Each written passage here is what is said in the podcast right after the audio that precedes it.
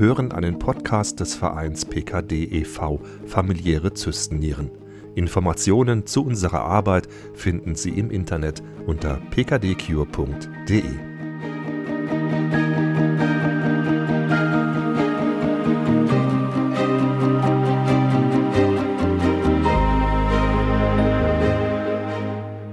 Herzlich willkommen bei unserem PKD-Podcast. Es geht um die Krankheit PKD, Zystennieren und wie man damit leben kann. Mein Name ist Stefan Loss und mein Gast heute ist Laura. Hallo Laura. Hi Stefan. Laura, du bist Jahrgang 93, du arbeitest als operationstechnische Assistentin, also im OP. Und du weißt seit fünf Jahren, dass du Zystennieren hast. Dein Papa ist vor wenigen Monaten erst an den Folgen der Krankheit gestorben. Wann hast du zum ersten Mal überhaupt mitbekommen, dass es sowas wie Zystennieren gibt? Also mir war immer bewusst, dass Papa krank ist auf jeden Fall. Der musste immer irgendwas gegen Blutdruck äh, nehmen. Und ähm, ja, das war so das erste Mal, wo man das mitbekommen hat, so im Kindesjugendalter.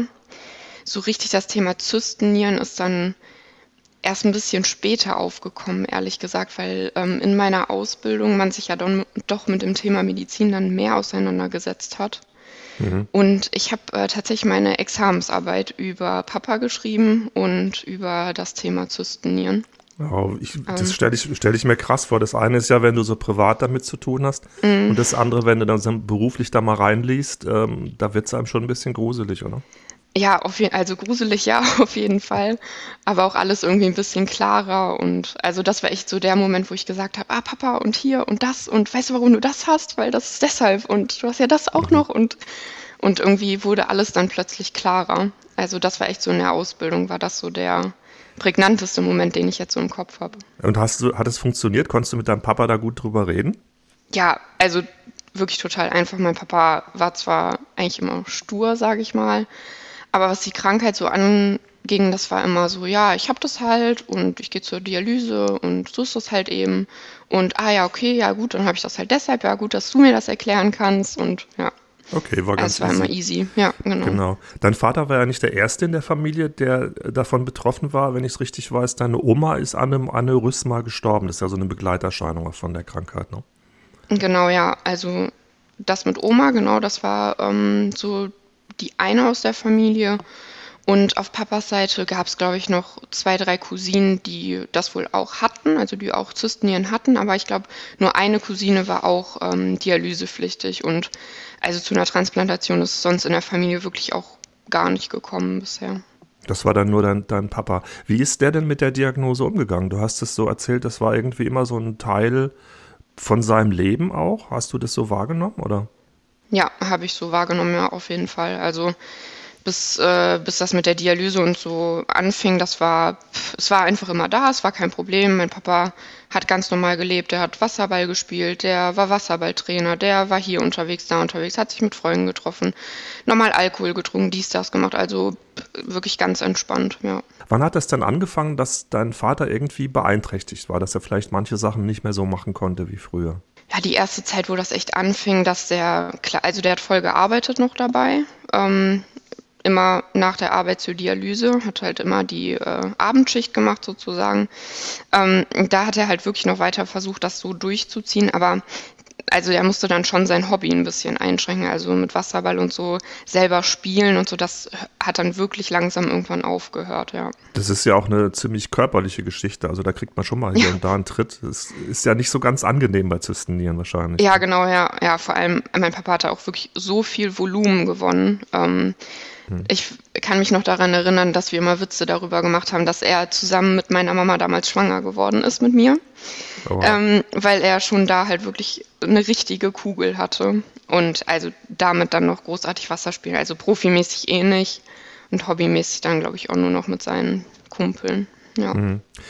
Äh, dein Vater ist dann 2011 an die Dialyse gekommen, da war er so Anfang 50. Äh, du sagst gerade, das war schon nochmal ein Einschnitt für euch. Also da fing es dann an, du hast gerade gesagt, der war dann abends Dialyse, tagsüber gearbeitet und so, aber da hat sich schon was verändert für euch als Familie auch, oder? Ja, nicht nur wegen der Dialyse muss ich auch dazu sagen, weil meine Eltern sich in der Zeit halt ungefähr getrennt haben. Ähm, getrennt ein bisschen früher, aber mein Vater hat in der Zeit seine neue Frau kennengelernt. Und ähm, also das, ich glaube, das hat noch dazu beigetragen dass die Zeit wirklich sehr komisch für uns war als Familie. Für meine Mama natürlich auf eine andere Weise als für mich. Ähm, aber ich war mal Papakind und leider muss ich sagen, hat sich das in der Zeit wirklich geändert. Also so eine Trennung von den Eltern, das ist einfach, das verkraftet ein Kind nicht einfach so. Ja, du hast vorhin erzählt, du hast auch deine, du bist ja im medizinischen Bereich unterwegs, du hast eine Arbeit, eine Abschlussarbeit über deinen Vater geschrieben. War das Thema äh, ich und mein Papa oder ging es da tatsächlich um Zystennieren auch in dem Fall? Äh, das Thema war tatsächlich äh, Zystennieren ähm, und ich habe äh, am Ende einfach das Fallbeispiel von meinem Papa hinzugefügt, ja. Das heißt, da bist du im Grunde genommen äh, Fach, Fachfrau geworden für die, für die ganze Thematik Zystennieren. Ja, habe ich in dem Moment tatsächlich gedacht. Jetzt zurückblickend denkt man halt, ah, hättest du mal, du wusstest doch eigentlich alles, ja. Hättest du mal was anders machen sollen oder wie? Ja, oder keine Ahnung, hättest du Papa mal mehr in den Arsch getreten, hör auf hm. zu rauchen oder so, ja. Hm. Das heißt, Weil ich wusste das ja eigentlich alles. In der Theorie, aber die praktische Umsetzung, ich meine, es ist ja dann Papa, ist ja auch nicht so einfach, oder? Ja, klar, also ich meine, ich bin trotzdem Tochter gewesen ne? und äh, mehr als sagen, boah, Papa, jetzt pack die scheiß Zigaretten weg kann man dann auch nicht machen. Ne?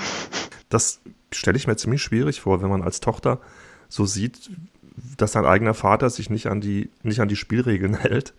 Ähm, wie war das für dich?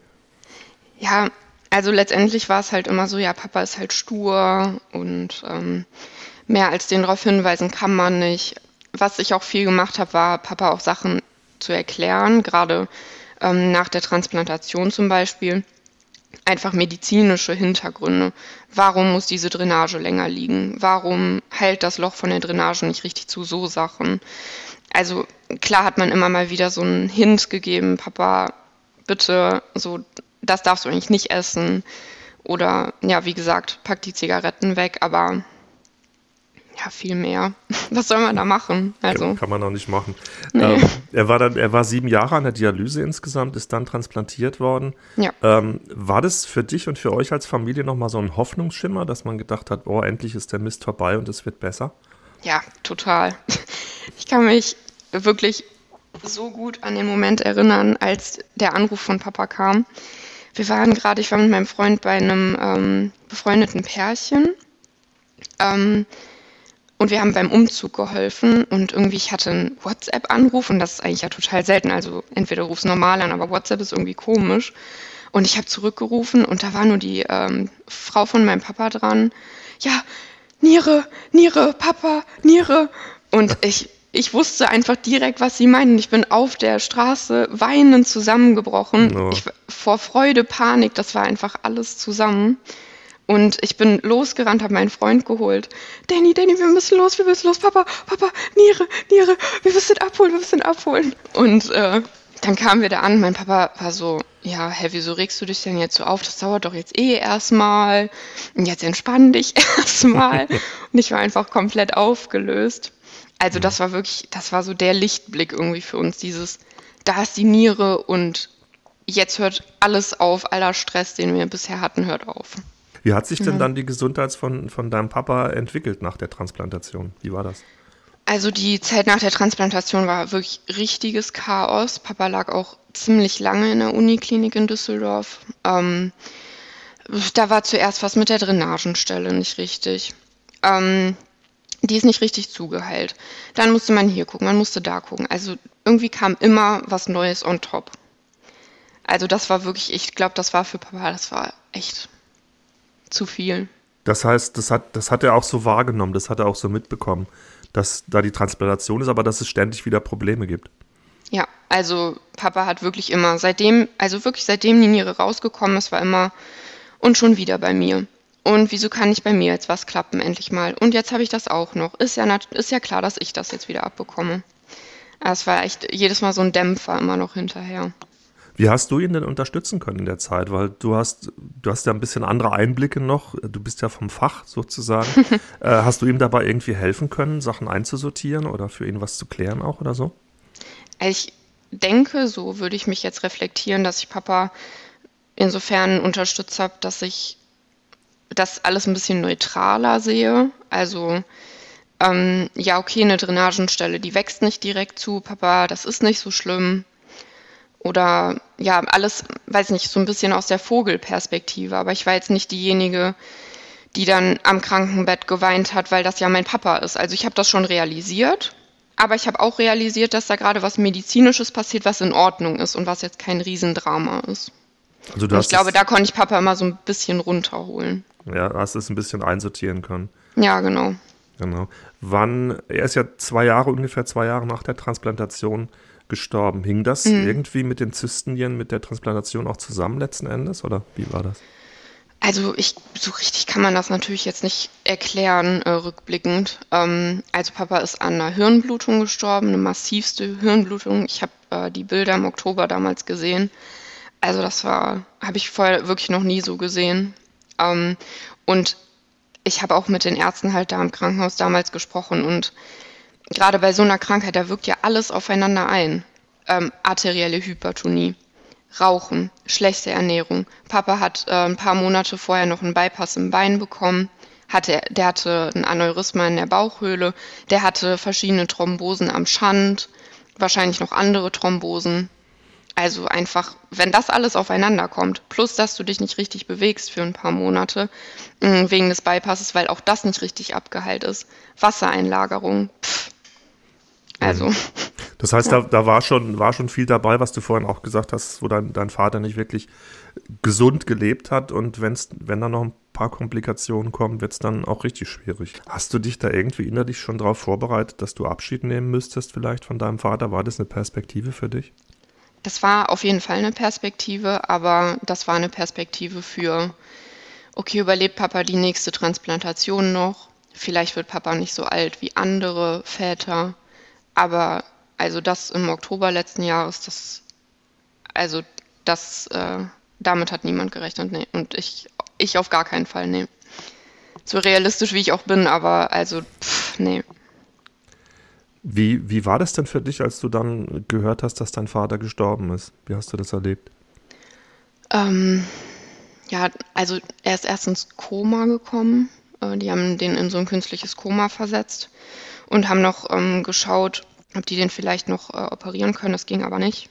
Das hat sich äh, letztendlich von Samstag bis Montag gezogen. Ich war in der Zeit in Quarantäne, weil ich äh, auf der Arbeit Kontakt zu einem äh, Corona-positiven Patienten hatte. Das heißt, du konntest deinen Vater auch gar nicht mehr sehen dann?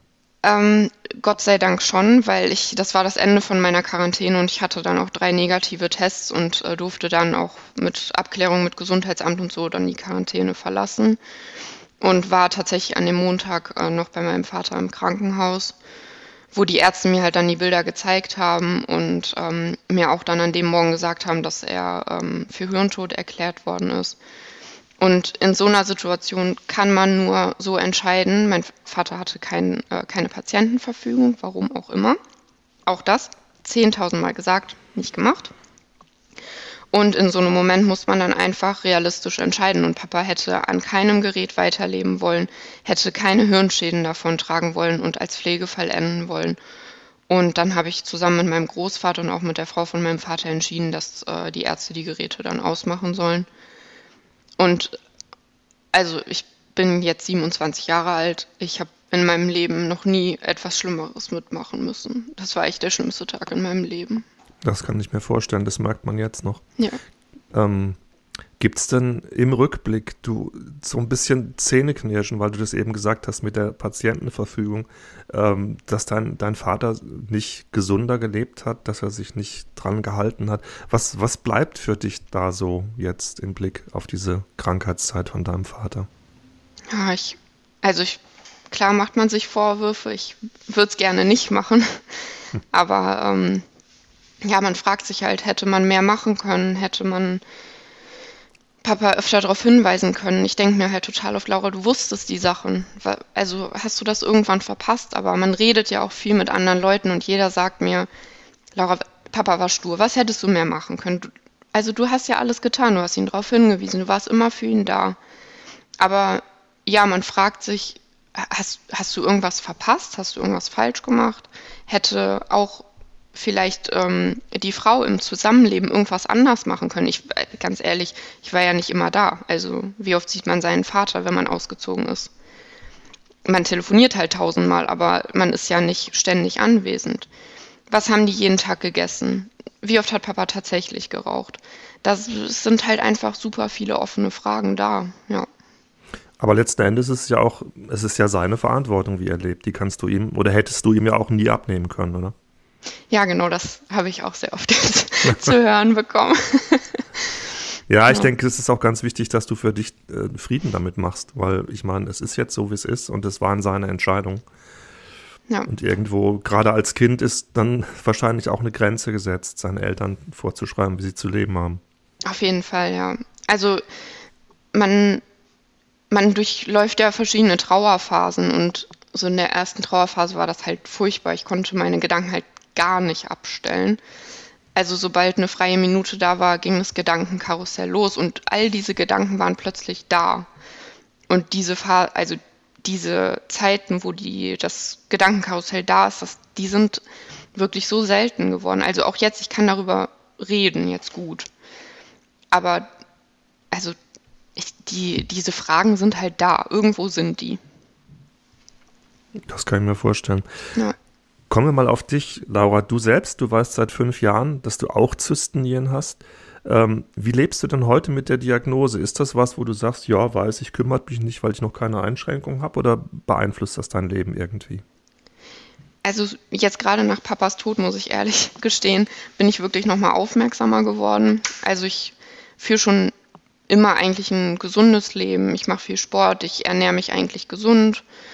Ähm, und ähm, was jetzt eigentlich nur dazugekommen ist, ist, dass ich das tue, was Papa mir halt schon die letzten paar Monate immer gesagt hat, mach endlich noch mal einen Termin. Ich meine, ich war schon mal ähm, bei der Nephrologin, aber jetzt durch Papas Tod kam das halt wieder, wo ich dachte, boah, Laura, jetzt mach es halt einfach endlich. Geh zum Arzt. Papa hat es dir so oft gesagt.